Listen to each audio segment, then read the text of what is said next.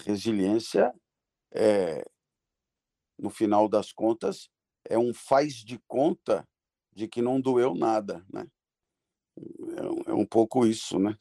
A resiliência é você se disponibilizar a, a, ao aviltamento o mais rapidamente possível, é, com vistas a não decepcionar aquele que te humilha ou te explora. Começa agora mais um Lendo com o Clovis.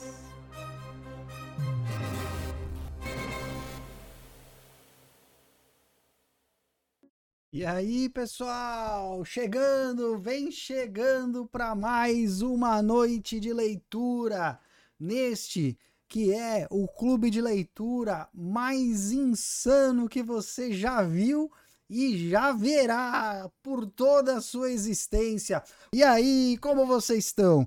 Todo mundo muito feliz, todo mundo muito contente, por quê? Porque é hora de começar a ler o meio do capítulo 28 do livro 2 do Vermelho Negro. Que maravilha! Que fantástico! Mais uma noite de alegria para começar a semana. Então, sem mais delongas, eu que não tenho nunca nada de estofante, é? nada de estofo para dizer, eu vou passar para quem tem, para quem tem algo de estufante para dizer. Júlio César Pompeu, como tá por aí, Júlio? É uma diversão muito legal. Para o meio da semana, nossa, tá muito bacana. Uhum e com a companhia de todo mundo, né? sempre aprendendo um pouquinho e né? sempre tendo surpresas com o Julian. ai, ai, ai, vamos ver o que o destino prepara para Julian com ele, o nosso querido professor Clóvis. Fala, Clóvis, como é que tá por aí?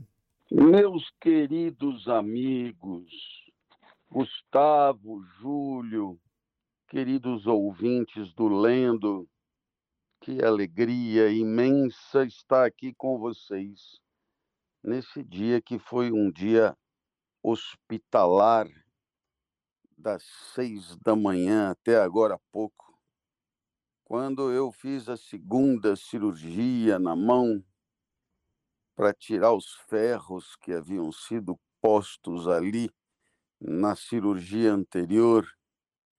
Então, se eu levei ferro da outra vez, dessa vez eles foram retirados, mas a complexidade do negócio é quase a mesma. Anestesia geral, dorme-se e quando se acorda é aquela leseira terrível. Mas agora, pouco a pouco, as coisas foram melhorando eu, eu mal e mal pude acompanhar ali as notícias do dia. É como se tivesse passado o dia num entre parênteses, né? É um dia entre parênteses. Mas a vida segue e o que é mais incrível é que eu continuo com a mão enfaixada porque agora tem os pontos, né? e agora tem mais não sei quantos dias para tirar os pontos. É impressionante como cair em cima da mão pode representar um tormento que não tem fim. Né? Mas bora lá, bora lá que levanta que vem mais, né? Muito bem. É interessante que eu fiz uma uma descoberta que me encantou, porque eu costumo contar a história, só que eu já devo ter contado umas duas, três vezes, sendo que uma delas a semana passada, da tal da rainha que queria dar pro touro, né? E, e qual foi a graça? A graça foi que eu me dei conta de que esse touro é o touro de um dos trabalhos de Hércules. Né? No final das contas, um dos trabalhos de Hércules foi matar esse touro aí. Agora, é, o mais interessante é que a, a origem da história, como a minha preocupação era com o Dédalo e o Ícaro e a questão da técnica, é, a origem da história ficava sempre capenga. E qual é a origem da história? Ela é muito legal. O rei de Creta, Minos, ele disse a Poseidon, que é o deus dos mares, né, dos oceanos. É, e quando eu digo Deus dos oceanos, é preciso deixar claro que não é um Deus dos oceanos, é o próprio oceano, né?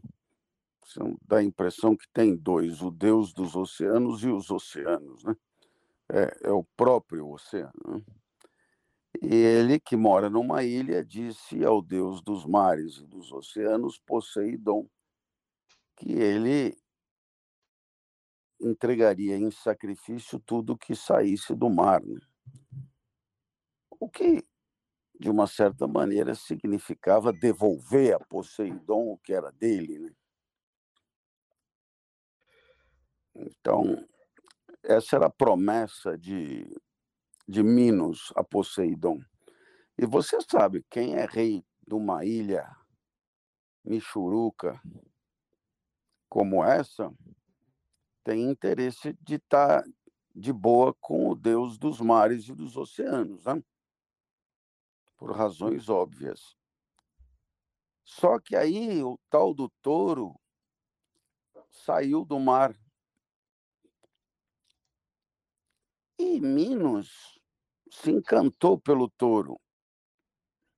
Aí Minos pensou: ah, eu vou dar uma de Miguel e ao invés de entregar em sacrifício a Poseidon esse touro, eu fico com esse e entrego um outro, tipo mais capenga, não tão bonito, já mais velho.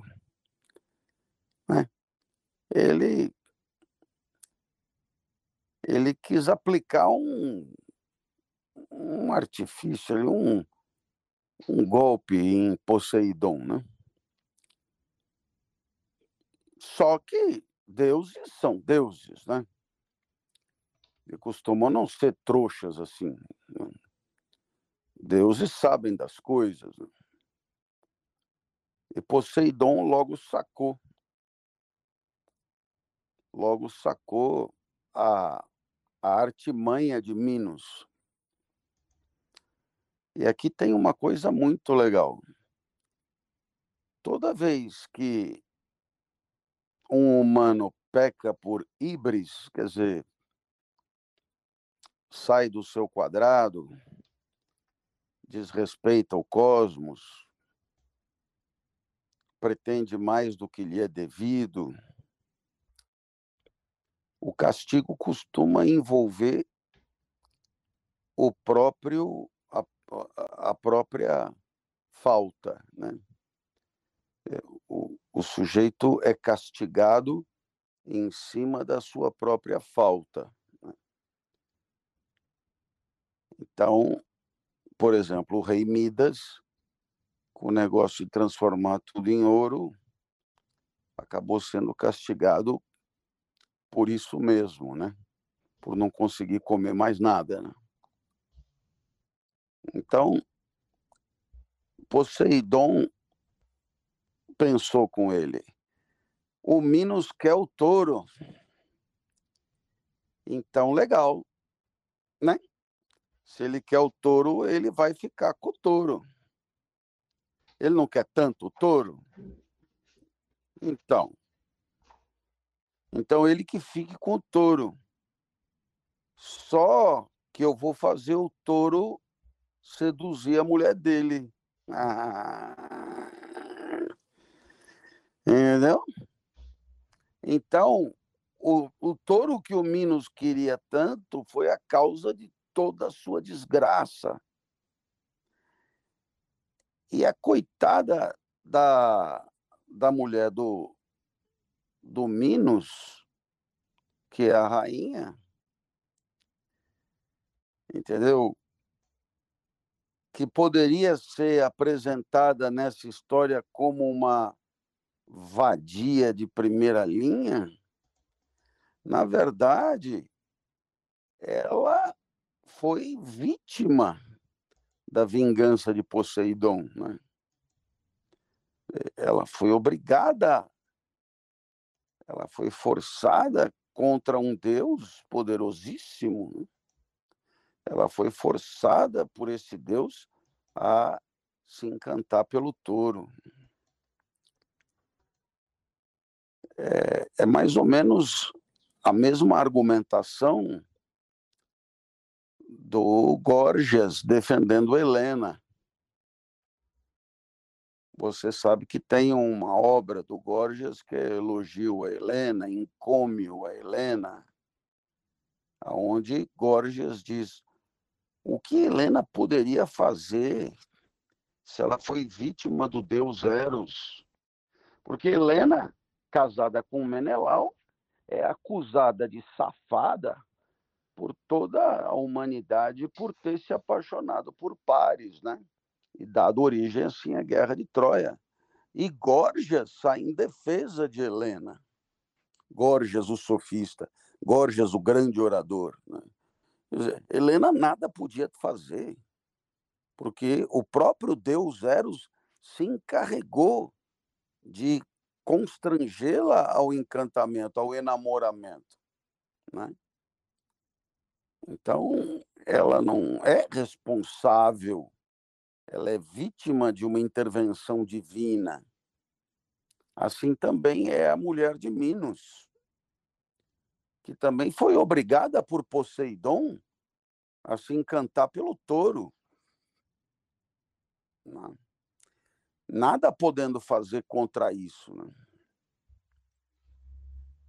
Então, Minos, que queria tanto o touro, acabou vendo o touro chifrá-lo. Né? É... Conforme a gente já contou a história. Né? E o segundo castigo é que o touro, além de ter comido a mulher dele, além de ter embuchado a mulher dele, ainda se tornou um touro revoltado que destruía toda a ilha. E foi aí que entrou Hércules para ver se derrotava o touro. Né? Então eu quis contar essa história porque completa um pouco, melhora um pouco a coisa, né? Então, essa mesma rainha, obrigada por Poseidon a se apaixonar pelo touro, foi que contratou Dédalo para fazer a vaca, né? E então veja só como as coisas são mais complicadas do que parecem. Né? É, a mitologia não condena nem Helena, nem a mulher de Minos por esse encantamento, porque elas nada poderiam fazer contra, é, digamos, a vontade de Eros e de Poseidon. Né? Bom, é, isso foi uma primeira, um primeiro comentário, e você dirá, e daí? Eu respondo, e daí nada. Né? E daí nada. E daí que eu gosto da história. E como o programa é lendo com o Clovis, o fato de eu gostar da história basta para que eu fale dela. Aqui cada um faz o que quer. Eu falo o que eu quero, você escuta se quiser, tá tudo certo. Né? Um segundo ponto que eu queria é, trabalhar com vocês é, é esse tema da, da resiliência, né? cada vez cada vez mais me pedem para falar desse assunto, né? E, e é interessante porque atribui-se a Nietzsche uma frase que o que não mata fortalece, né?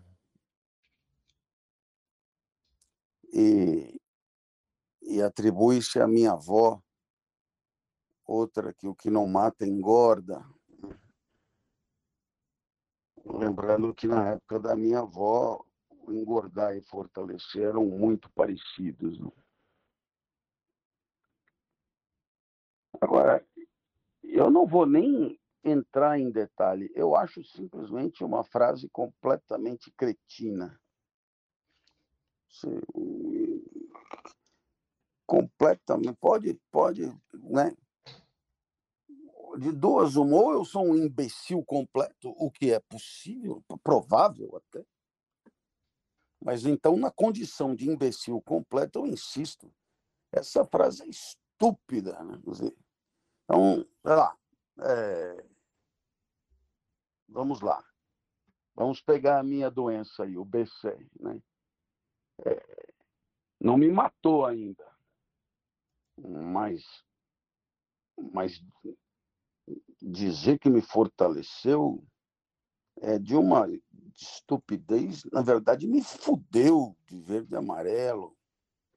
Não. Quer dizer, eu não sei, eu não sei nem, nem da onde tirar. Não que não possa acontecer de um revés vir a fortalecer, não é isso. Não é que não possa acontecer. Mas dizer que tudo que não mata fortalece, eu me atreveria a dizer que se isso fosse verdade, ninguém morria mais. Porque as pessoas se fodem todo dia. Se elas ficassem cada vez mais fortes, cada vez que se fudessem e não, e não morressem, né? É, vamos imaginar o cidadão é atropelado pelo trem do metrô. Alguém empurrou, o fulano né, caiu no trilho e, ele não morreu, né? mas ele foi destroçado pelo trem, mas não morreu. Então, vai dizer que fortaleceu em relação ao que era antes? Eu, eu, eu nem, eu nem entendo, né? Então, é, eu acho que sobre resiliência é possível escrever um livro, de tão irritante que esse tema é. Né? É possível escrever um livro explicando que papel a resiliência ocupa na exploração do capital. Né? Mas, como tenho mais o que fazer, eu não vou escrever porra nenhuma. Mas é, que o tema é interessante é. E o que não mata fortalece, não. Assim, sabe quando uma coisa te parece tão obviamente absurda que você, né? Não. Vamos pegar um câncer, né? Eu, eu, eu tenho de tudo que é exemplo para dar. Comigo, né? Pegar um câncer, né? Então, você, o câncer não te matou. Mas o câncer, ele te fez tomar quimioterapia, te fez, que são coisas com efeitos colaterais gravíssimos, que fuderam o seu fígado, fuderam, né? Como assim fortalece? Aonde fortalece? Fortalece coisa nenhuma. Né? Então, fica aí a minha observação é, um pouco sem entender a razão desse comentário e assim para mim não importa muito se foi A, B ou C que disse eu do, do alto ou do baixo da minha ignorância eu me limito a dizer que não entendi. Não entendi por quê? Porque a minha experiência de vida desmente isso todo dia. Mas, ué, né? Vamos que vamos. Então, esse, essa foi a abertura de hoje, a abertura é, do, do rei Minos, que queria tanto o touro, que o touro acabou comendo a mulher dele, e a abertura do, da frase o que não mata fortalece, né? O que não mata fortalece, o que me parece uma frase de significado tão elevado, tão elevado, tão elevado, que a minha pobre experiência desmente o tempo inteiro. É... Júlio, yep. podemos dar início ao programa ou você quer acrescentar algo? Ah, só uma observação que eu acho importante, né? A história do Minotauro, como como toda mitologia grega, tem lá suas lições de moral, né? O Minotauro traz duas. A primeira delas é cuidado com aquilo que se deseja, pode ser que você consiga. A segunda é se um touro sair de dentro da água, um touro mitológico, olha, sai fora, devolve, não pega para você não, que é chifre na certa.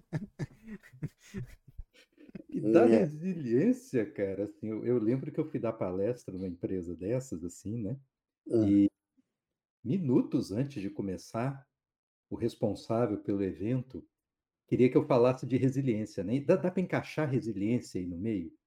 Que é um tema importante, nós estamos trabalhando a questão, resiliência, resiliência, resiliência. Eu dei uma de Sócrates, né? É, no caso, não o mais novo membro do Espaço Ética, mas o, o grego, né? Uhum. Eu falei, cara, eu não sei o que é resiliência, me explica aí, né? Pra, né? Se você me explicar, talvez eu consiga encaixar aqui, né? E aí ele foi, né? Lá pelas tantas, ele disse mais ou menos o seguinte: é, a resiliência é quando você consegue pegar algum metal, você o deforma e depois, sob pressão, ele volta ao estado original. Né? Deforma com fogo, por exemplo, quando você queima, volta ao estado original. Eu falei, então vocês torcem as pessoas que trabalham aqui, quando botam fogo nelas, elas voltam a ser. Não, não, é uma metáfora. Falar, ah, então. Então, como é que vocês fazem? Não, as pessoas têm que se adaptar aos cenários mais variados, sob pressão, e, depois conseguir descomprimir, tem que se encaixar em qualquer ambiente. Eu falei, tipo uma geleia, que você bota num pote e adquire, uma geleca, né? Quando eu dei o exemplo da geleca, o sujeito ficou feliz, né? Do tipo, agora ele entendeu. Falou, isso, isso, somos geleias. Eu falei, ah. Ele ficou numa alegria tão grande, cara, quando eu dei esse exemplo. Mas, ao mesmo tempo, eu achei que não ia ser uma boa falar na palestra isso, né? O auditório inteiro, não sei, eu fiquei encabulado de usar o exemplo. O Júlio abre a palestra e, aê, bando de geleia! Ninguém entende nada. Muito bom, hein? Muito Foi bom. Minha primeira experiência com a resiliência. fantástico, fantástico. Pessoal, eu tenho, eu tenho aqui uma notícia para vocês que é muito boa. É, saiu a retrospectiva do Spotify, eu fui ver agora, né? Vocês devem ter visto que a minha cara ficou verde, laranja, né? Amarela. Não era que eu tava vendo coisas de futebol, não. Eu estava vendo a nossa retrospectiva, eu não vou mostrar tudo, mas eu vou mostrar esse dado aqui que é muito interessante, que o nosso Lendo com o Clóvis foi visto em 40 países, 40 países, e esse dado que eu achei muito bonito também, que nós estamos aqui no 1% dos mais compartilhados no mundo, hein? Fantástico! Esse número surpreendente para mim, e eu vou terminar de ver a retrospectiva ainda, mas muito obrigado para você que está compartilhando aí o nosso podcast da Príncipes, do Lendo com o Clovis, que está ajudando a gente a impulsionar o hábito da leitura pelo Brasil e pelo mundo. Então, agradecimento a você, público querido. E então, ó, o nosso salve para o Hugo, que maratonou de uma vez só o 1984 e o Vermelho e o Negro para chegar aqui na reta final agora com a gente. Isso é que é resiliência, hein? Porque o Hugo aparentemente foi torcido e retorcido por tantos episódios juntos e, pelo que consta, ele está ainda próximo da forma original, e não podemos garantir. Então, um abraço para todo mundo que é resiliente e aguenta a leitura com a gente. Ó, oh, só um minutinho. Me ocorreu uma outra alegoria boa hum. para resiliência, o Júlio, que é o Sim. João Bobo, não é? o brinquedo do João Bobo, eu não sei se todo mundo é, Bom, é um brinquedo do meu tempo, portanto, não é do tempo de mais ninguém aqui. O João Bobo é um brinquedo que tem uma base mais pesada e, e, e, e, arredondada, de tal maneira que você senta uma porrada no João Bobo, na cabeça dele, ele, ele, ele vai até o chão, mas volta para a posição original, né? é, por, por conta dos pesos e contrapesos dele, ele volta sempre para a posição inicial para tomar outra porrada. Então, o princípio é esse. E quanto mais forte a porrada é na cabeça do João Bobo, mais rápido ele volta para a posição original. Né? Então, acho que pode ser uma boa alegoria para para a questão da resiliência, né? Quer dizer, você tem que você tem que recuperar o status quo, né? Recuperar a posição anterior, a condição anterior, recuperar o mais rapidamente possível. Até porque para quem explora o teu trabalho, é, quanto mais rapidamente você tiver em condições de continuar sendo explorado, é, mais frutos você trará ao seu explorador. Muito bem, mas João Bobo ainda tem por aí, viu? Tem João Bobo? Tem? Não sei, é, não sei se chamam assim com essa intimidade, né? Não sei se mudou o nome de lá para cá, mas o Gabriel mesmo tem um. Ah, é um pinguim. Ah. Como é o nome do João Bobo do Gabriel? Rapaz, ele dá o nome de Glauber. Agora, o nome assim, oficial ah, que tem, eu não sei. Então, no caso dele, é Glauber Bobo. Pois é. Entendi. Então, então pronto. Então, acho que a gente disse coisas que estavam entaladas na garganta. É, a gente. É, essa questão da resiliência é uma questão. É, assim, muito curiosa, porque supostamente é alguma coisa que vem da física mesmo, né? Mas a resiliência ela parte da premissa da possibilidade é, de uma de uma ação transformar o mundo e o mundo se regenerar retomando a posição anterior. Ora, nós sabemos bem que esse resgate da posição anterior rigorosamente não existe nunca. Né? Ele pode até ter, é, vamos dizer, você age sobre o mundo, dá uma porrada no João Bobo. O João Bobo entra em movimento, sofre uma amação na cara. E aí ele volta sem amação para a posição anterior. Mas essa posição anterior é apenas aparentemente igual à posição do primeiro golpe, não é? é senão não morreríamos nunca, não é? Né? Então, quer dizer, a resiliência é, no final das contas, é um faz de conta de que não doeu nada, né? É, é um pouco isso, né? A resiliência é você se disponibilizar a, a, ao aviltamento o mais rapidamente possível, é, com vistas a não decepcionar aquele que te humilha ou te explora. Mas vamos lá, estamos no capítulo 28, no meio do capítulo 28, em que Julian confessa que é muito duro chavecar a tal da Marechala. Hum. É muito duro mesmo, né? O que eu, eu tenho aqui, retomando um tiquinho antes, venci o desespero no seminário, dizia a si mesmo.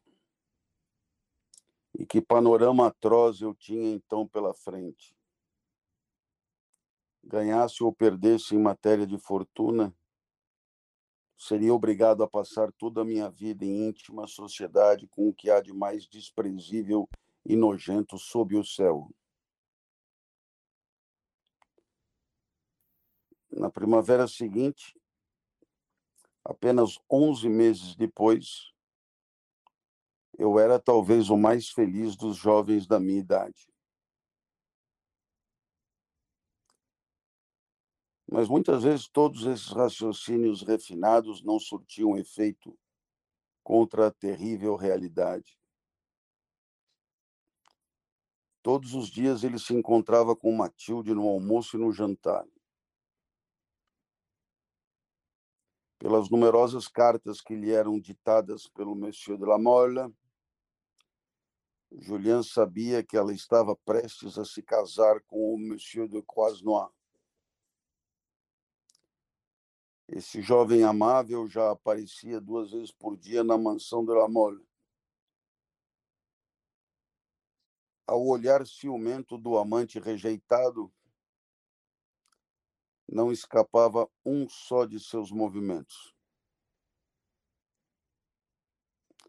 Quando supôs notar que Mademoiselle de la Mole estava tratando bem o seu pretendente,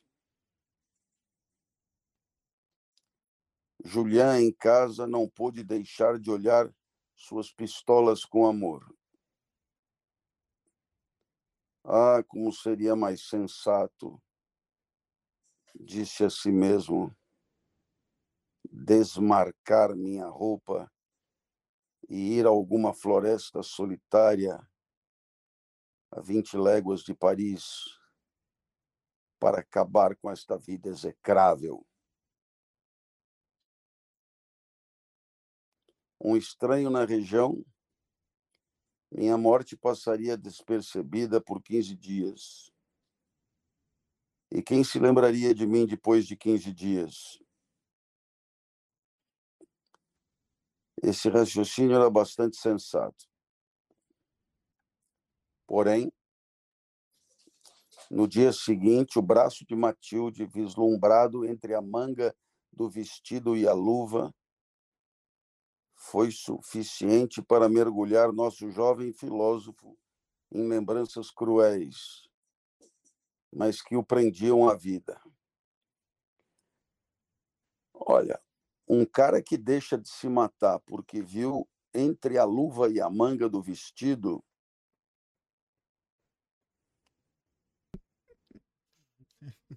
um não passa de, braço, de um né? palhaço, né? né? Vamos combinar que né? é... Mas eu gostei dessa história das pistolas ele foi pego de amor por suas pistolas. É... Pois bem, decidiu ele. Seguirei a tal política russa até o fim, que é o método Barishnikov lá de. Como é que é o nome? Coração. Corazov de, de sedução.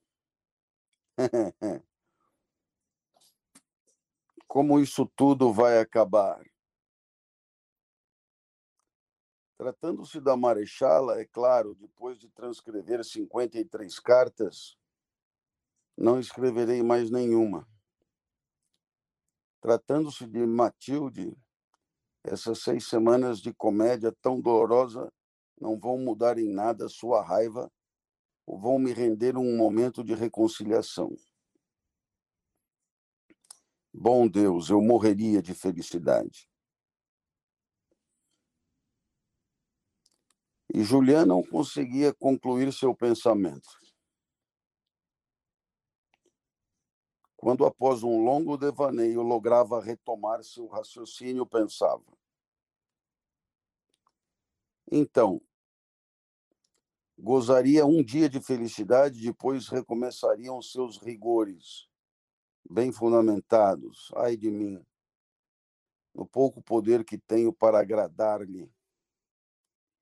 E não me restariam mais recursos, estaria arruinado, perdido para sempre. Quer dizer, o que, que adiantaria uma reconciliação se logo depois tudo ia voltar à mesma meleca de sempre, né? É. Que garantia ela pode me dar com seu caráter? Infelizmente, meu pequeno mérito é a causa de tudo.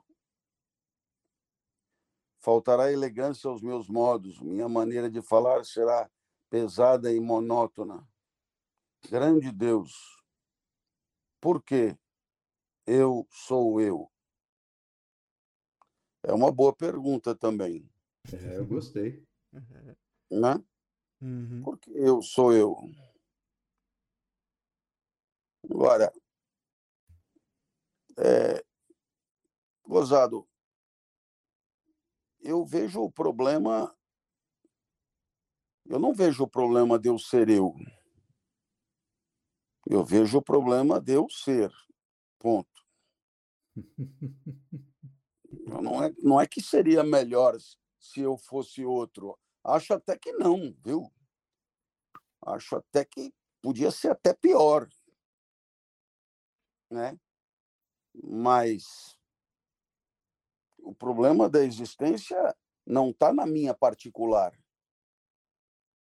É um problema muito mais genérico. Mas foda-se o que eu acho. O importante é o Julian. Porque eu sou eu.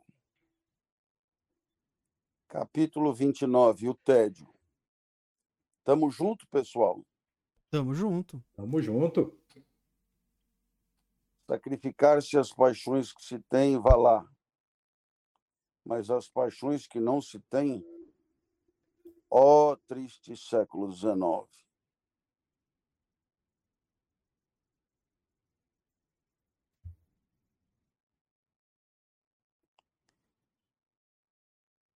Depois de ler as longas cartas de Julian, a princípio sem prazer, a senhora de Fervac começou a interessar-se por elas. Mas uma coisa afligia. Que pena Monsieur Sorel não ser decididamente padre. Eu poderia então admiti-lo a uma certa intimidade com essa cruz e esse hábito quase burguês, ficaria exposta a perguntas cruéis. E o que haveria de responder? E o que haveria de responder? Não concluiu seu pensamento que seria alguma amiga maldosa poderá supor e até espalhar que se trata de um primo qualquer subalterno, parente de meu pai, algum comerciante condecorado pela Guarda Nacional. Eu até entendi o que ela quer dizer. Quer dizer, se fosse padre, a justificativa perante as outras pessoas era, era muito facilitada, né? Agora, uhum. como ele não é padre, padre, padre mesmo, aí então complica a coisa, né? E ainda tem uma pinta de burguês que não ajuda, né? É, ele é um almofadinha. Ele é um pomada, né? Uma espécie de hipoglós. Porque ele é muito branco, né? Então, não ajuda. Se fosse padre, padre tem salvo-conduto, né? Padre entra em qualquer lugar. Padre é padre. É padre né? E é por isso que o grande barato seria se ele fosse padre, quebraria um galho enorme. Mas, do jeito que ele era, uma figura um pouco indefinida e tal, ia acabar chamando muita atenção se ela quisesse começar a ter um caso com ele, né? Porque no final das contas, ela já está pensando em dar para ele ou não, né? É o que, que é que vocês acham? Não, ela está interessada, ela mostrou interesse por ele. É, tá, ué. Tá se Só que, assim, muito, muito na dela também, ela, ela é bem mais conservadora mesmo, né? Tem aqueles rituais, nos valores. É. Eu acho que ela tá na fase assim, se ele não fizer nada errado, vai rolar. Né? É. Eu me lembro que eu tinha uma uma colega de faculdade que se dizia condessa.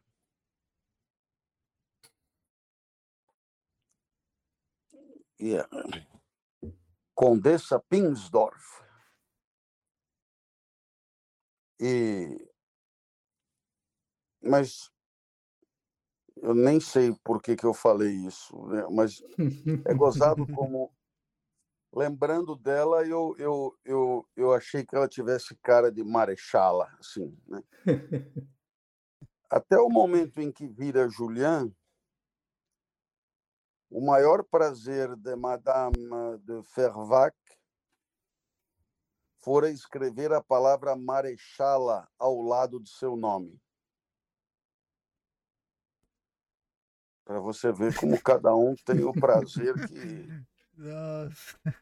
Rapaz, eu, eu, eu lembrei do tempo em que, que se comprava alguma coisa com cheque, né? E aí, um, um, meu pai comentando, né, de um coronel lá do exército, que ele assinava cheque botando coronel na assinatura. Oh, coronel beleza, fulano de tal, na assinatura do cheque. Que é para no caso do cheque voltar, ninguém reclamar, né?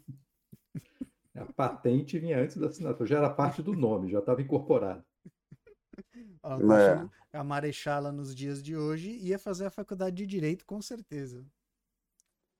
Mas você sabe que na, nos outros países da América Latina, é, os títulos são muito mais importantes do que aqui.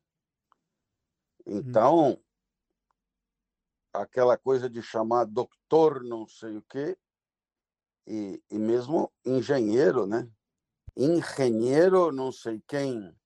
E, o, e o engenheiro é repetido sempre, né? É muito interessante como é que a nossa sociedade ela é, ela é bem informal nesse quesito, né? Uhum. Mas depois de uma vaidade de novo rico, doentia e pronta a ofender-se por qualquer coisa, passou a combater aquele início de interesse. Seria tão fácil para mim, dizia-se a Marechala, fazer dele um grande vigário em alguma diocese perto de Paris. Mas Monsieur Sorel, tal qual é, e ainda por cima secretáriozinho do Monsieur de la Mole, é lamentável. é, esses três pontinhos, quer dizer, é, descara... não é que ele é lamentável, lamentável é a situação, né? Sim. Pela primeira vez, essa alma que temia tudo ficava à mercê de um interesse estranho às suas pretensões de posição e superioridade social. Seu velho porteiro notou que, quando lhe levava uma carta daquele belo jovem de ar tristonho, desaparecia a expressão distraída e descontente que a marechala sempre tinha o cuidado de ostentar em presença de seus serviçais. Eu gosto muito da palavra serviçal. Gosto muito da palavra. Desaparecia a, expressão distraída e descontente que a marechala sempre tinha o cuidado de ostentar em presença de seus serviçais. É, vocês também fazem cara de descontentamento quando estão em presença de seus serviçais?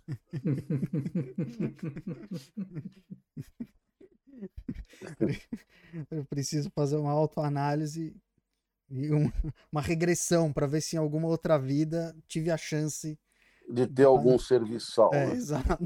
É. Apesar do meu título de nobreza, né? Eu sou barão de Camburi, como todo mundo sabe, auto-intitulado. É, é, mas eu não, eu não cultivo esse tipo de hábito com os serviçais aqui desse Entendi. palacete. E o, o, o porteiro é o suíço, né? É, É, eu sou isso. o daqui é capixaba mesmo. Apesar de O que chamam de suíço por causa do porteiro. jeito dele. O velho porteiro suíço. O tédio de um estilo de vida ávido por impressionar o público, sem que houvesse no fundo do coração qualquer prazer real por esse tipo de sucesso, tornara-se insuportável desde que ela começara a pensar em Julián. Quer dizer, o tédio de um estilo de vida ávido por impressionar o público, sem que houvesse no fundo do coração qualquer prazer real por esse tipo de sucesso, tornara-se insuportável desde que ela começara a pensar em Julián. Quer dizer, ela que fazia de tudo para, enfim, para posar, né, para para se passar por alguém é, e teatralizava na sociedade sem ver muita graça nisso, tinha ficado mais insuportável ainda depois que ela tinha começado a pensar em Julián. Ela estava muito entediada com a vida que ela levava. Assim, para as camareiras não serem maltratadas o dia inteiro, bastava que durante a noite da véspera ela houvesse passado uma hora com aquele jovem singular. Seu crédito nascente contrabalançava as cartas anônimas, que eram muito bem escritas. Em vão, o pequeno Tambor presenteou Monsieur de Luz e Croisnois e Queluz com duas ou três calúnias muito engenhosas que esses cavalheiros folgaram em difundir sem se preocupar muito com a veracidade das acusações. Mas o Tambor caluniou quem? Rapaz, eu não entendi. Eu acho que é o Juliano, é? Hum, Eu, tam- eu também supus, mas. A marechala cujo espírito não tinha. Talvez a calúnia seja envolvendo os dois, né? A marechala e o Julián. É, mas o, o, o- o tambor, bem ou mal, ele, ele gostou do fato do, do Julian estar envolvido com a Marechala, né? Porque aí ele podia ganhar uma paróquia e É. largar a casa aí, Foi, foi largar a posição para é, ele, né? Foi o que ele falou, é. uhum. Então não, não interessava ele sacanear o Julian também. Não. Bom, a marechala cujo espírito não tinha sido feito para resistir a esses meios vulgares, confidenciava suas dúvidas a Matilde e era sempre consolada. Que idade tinha essa marechala, hein? Acho que não foi dito, não. Hum. Porque eu imagino uma mulher um pouco mais velha, não? É, quando fala marechal, a gente já pensa uma pessoa velha, marechala, né? Tem que bater um pouco aí com a idade. Agora, é... ninguém, assim, não, não, não é um dado chocante aqui, não tem Não é chocante, uma discrepância. É, Senão ele teria dito, né? É, se, é. Ele, se o Julian tem lá 20 anos, se a Marechala tivesse 60, isso pois é. teria é. sido dito, né? Uhum. Então, eu imagino uma Marechala de no máximo 30. É, é mais velha, mas não, não o dobro da idade dele. Né?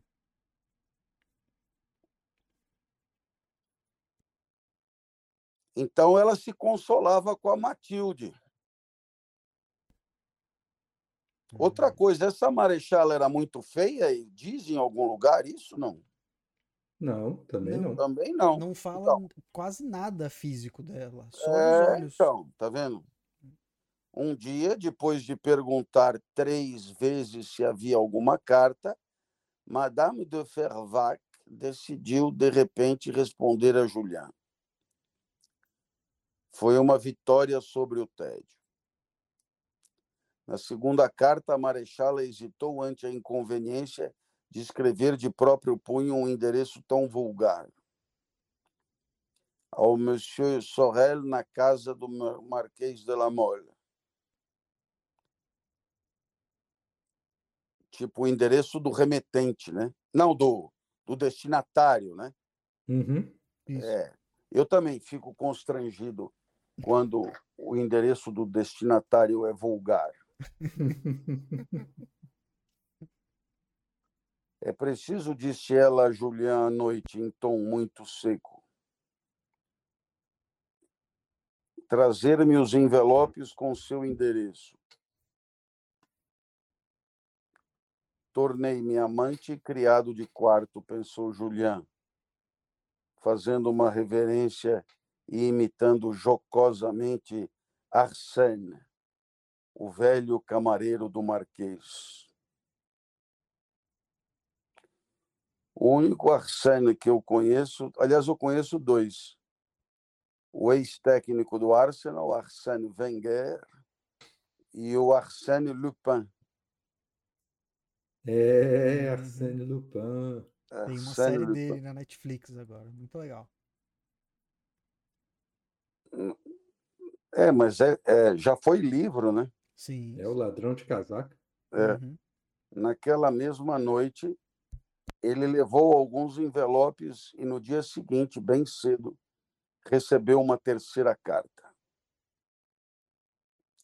Leu cinco ou seis linhas do início e duas ou três do final. A carta tinha quatro páginas com uma caligrafia miúda e muito compacta. Aos poucos, ela foi adquirindo o doce hábito de escrever quase todos os dias. Julian respondia com cópias fiéis das cartas russas. O estilo enfático tem suas vantagens. Madame de Fervac não se surpreendia de modo algum com a falta de nexo entre as respostas de suas cartas. isso, isso também é fantástico. Não, não tem esse negócio no WhatsApp de você colocar robô para responder, né? É.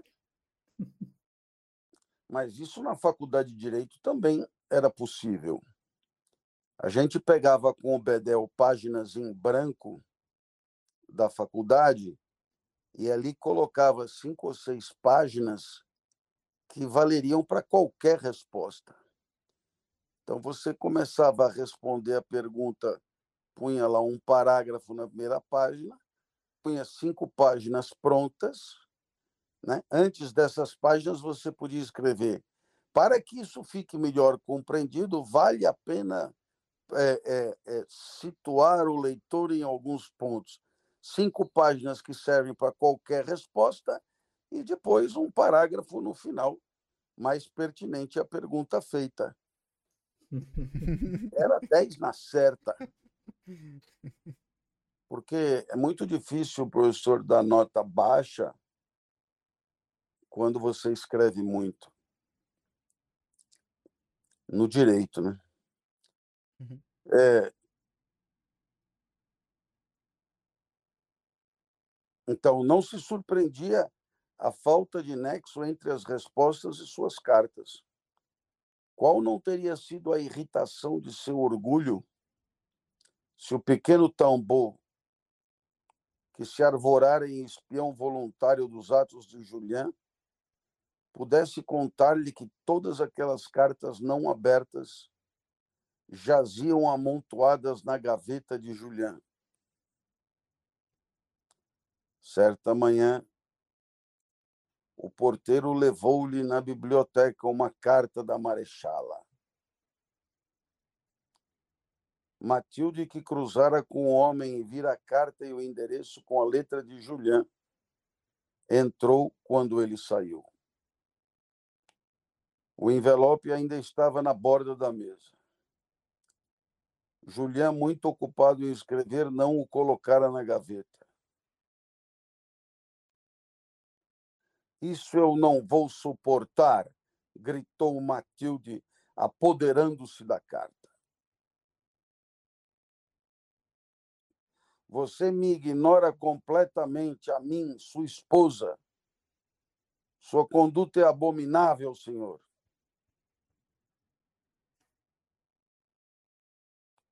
Uai. Sua esposa? Pronto. Ditas essas palavras, seu orgulho paralisado ante a terrível inconveniência daquela atitude sufocou-a.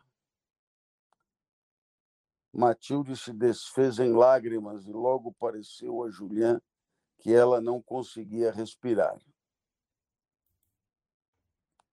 Surpreso, confuso, Julián não distinguia com clareza tudo o que aquela cena tinha de admirável e feliz para ele ajudou Matilde a sentar-se. Ela praticamente se abandonou em seus braços. O primeiro instante em que ele percebeu esse movimento foi de extrema alegria. O segundo foi um pensamento para Korazov. Posso pôr tudo a perder com uma única palavra. Seus braços enrijeceram. Tão doloroso era o esforço exigido pela política. Não devo nem mesmo me permitir apertar esse corpo flexível e encantador contra meu coração. Do contrário, ela me desprezará e maltratará. Que caráter complicado! Enquanto amaldiçoava o caráter de Matilde, amava-a cem vezes mais. Parecia ter uma rainha nos braços a frieza impassível de Julián redobrou a infelicidade do orgulho que dilacerava a alma de Mademoiselle de la Mole. Ela estava longe de ter o sangue frio necessário para tentar discernir em seus olhos o que ele sentia por ela naquele momento. Não conseguia decidir-se a fitá-lo. Temia encontrar em seu rosto uma expressão de desprezo. Sentada no sofá da biblioteca, imóvel e com a cabeça virada para o lado oposto a Julián, via-se nas garras das dores mais agudas que o orgulho e o amor podem infligir à alma humana. Em que situação atroz acabara de cair. Estava reservado a mim, infeliz que sou, ver rejeitadas as iniciativas mais indecentes. E rejeitadas por quem? Por quem? Por quem?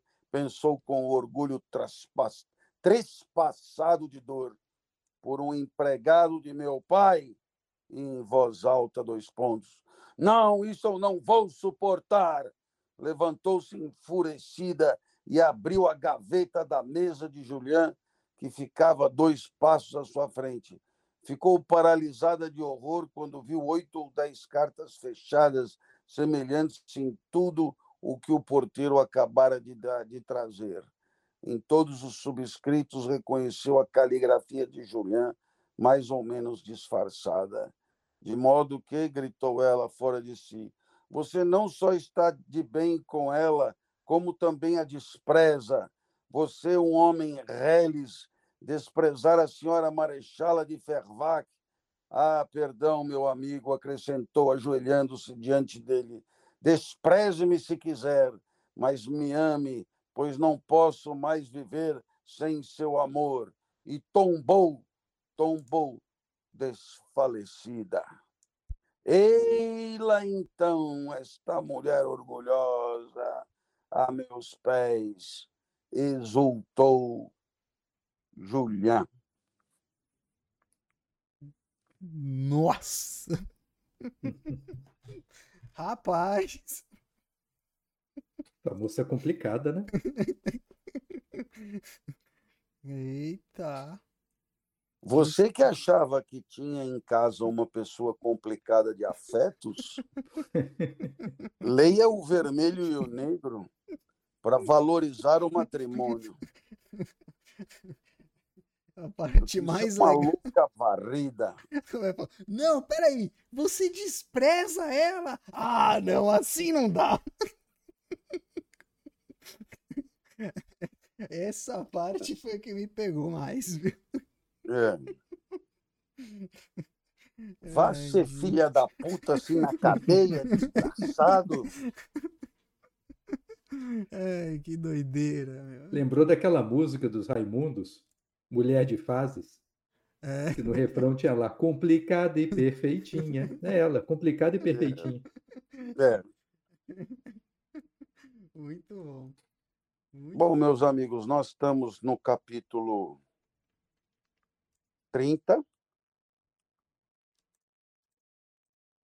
E estamos indo bem. Uhum. Não é? Olha, Julian ganhou a medalha hoje, mas vai saber. Essa cena tem cara de ser assim um clímax que né, aponta para grandes desenvolvimentos na história, né? Vamos ver se se o texto está chegando no final. né? Acho que a coisa vai ficar empolgante. Olha.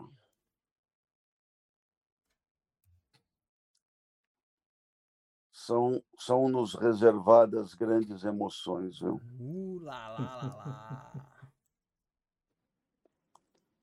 Que beleza. Você, vocês não têm ideia do que está por vir. Ai, ai, ai, ai, ai. Não, o chat tá animado. O chat quer. Não, não quer saber da nossa querida Matilde. Ninguém tá entendendo o comportamento dela.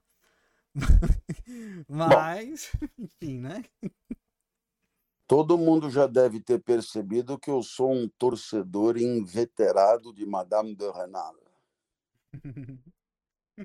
Ah, mas é, todo o pessoal aqui gosta dela também. viu? É... De qualquer maneira, e aí, meus amigos, nós com certeza vamos armar de tal modo a conseguir terminar o livro até o dia 16 com grande satisfação. Queria mandar um grande abraço a todos que nos assistiram. Lembrar-lhes que a melhor geleia do mundo é a geleia de laranja da Mazé. Lembrar-lhes que a melhor geleia de mocotó do mundo é a da Célia. E lembrar-lhes também que não é possível ser feliz sem comer feijoada uma vez por semana. Uh, Olha, a feijoada do Degas tá vindo muito boa, viu? Pelo iFood, tá barata. Dá para umas três refeições. Fizemos a festa, hoje eu comi. Ah, você pede a feijoada do Degas pela, pelo iFood? Pelo iFood. Muito boa. Vem bem, viu? Olha, Hum, Vem bem caprichada.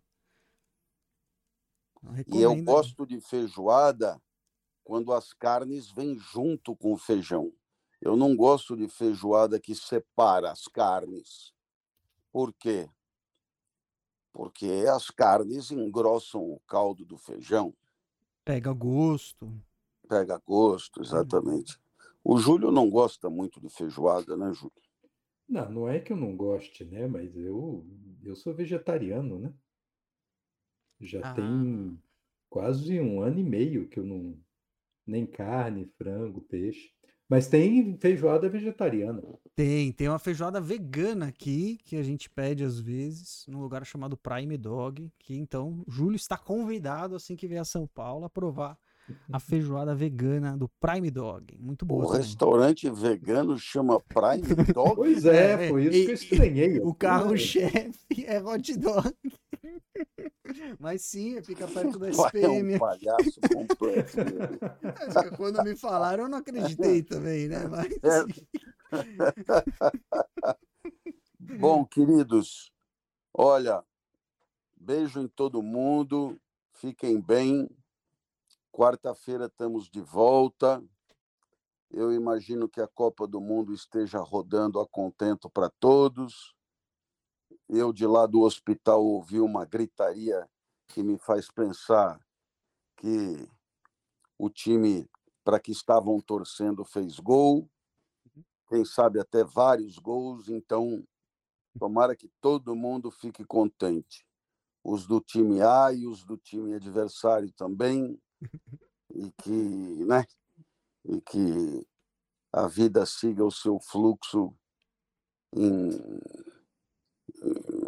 nas cores de preferência de, de todos os telespectadores, né? A única coisa que realmente eu não consigo muito entender é essa história de que aplicando certas técnicas as pessoas enriquecem. Porque eu fiquei pensando o seguinte: você já parou para pensar que, tirando um meteoro ou outro que tenha caído, as coisas que tem aqui pelo planeta são as mesmas que sempre foram, não é não? Hein? Uhum. Sim. Claro que transforma, mas o, né, o que tem aqui está aqui desde sempre. Uhum. Só que nunca teve tanta gente, né? Então, dado que os recursos são esses e o número de pessoas só aumenta, o que será que chamam de enriquecer? Isso é que eu nunca consigo entender. Mas vamos para cima. Tomara que fiquem todos. Ah, ah, é por causa da de um me mandaram uma história de um fulano aonde ele a- o, o, o lema dele era prosperidade é felicidade. E foi isso que me irritou. Ah, Compreensível, né? Prosperidade é felicidade. Foi isso que me aborreceu, porque porque como é fácil de perceber, esta esta assertiva digamos, não é sempre verdadeira e, portanto, é falsa. Fiquem bem, beijo grande, até a próxima. Valeu! Valeu, valeu. Cláudio. Se cuida. Esse foi o Lendo com o Clovis.